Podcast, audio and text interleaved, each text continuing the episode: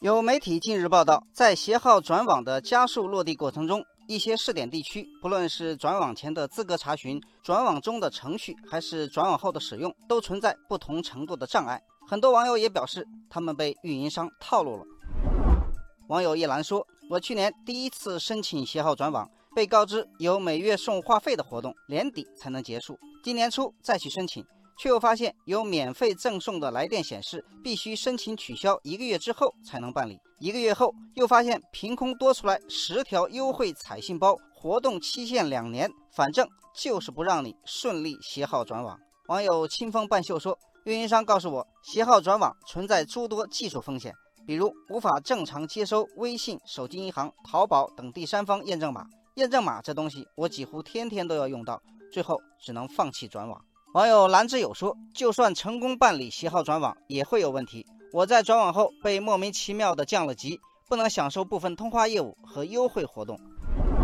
今年五一假期，中移动推出查网龄送流量活动，引发热议。有网友称这是套路，参加后就不允许携号转网。中移动随后发布澄清公告，称这个活动不会影响客户办理任何业务，包括携号转网。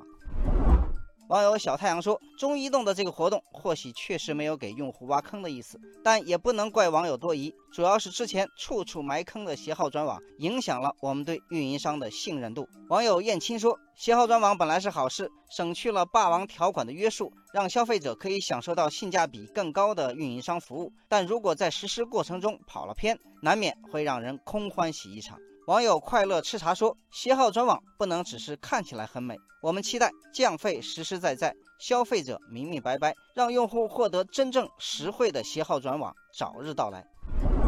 工信部近日印发指导意见，提出运营商不得擅自增设携号转网办理条件，人为设置障碍，不得利用携号转网实施恶性竞争行为。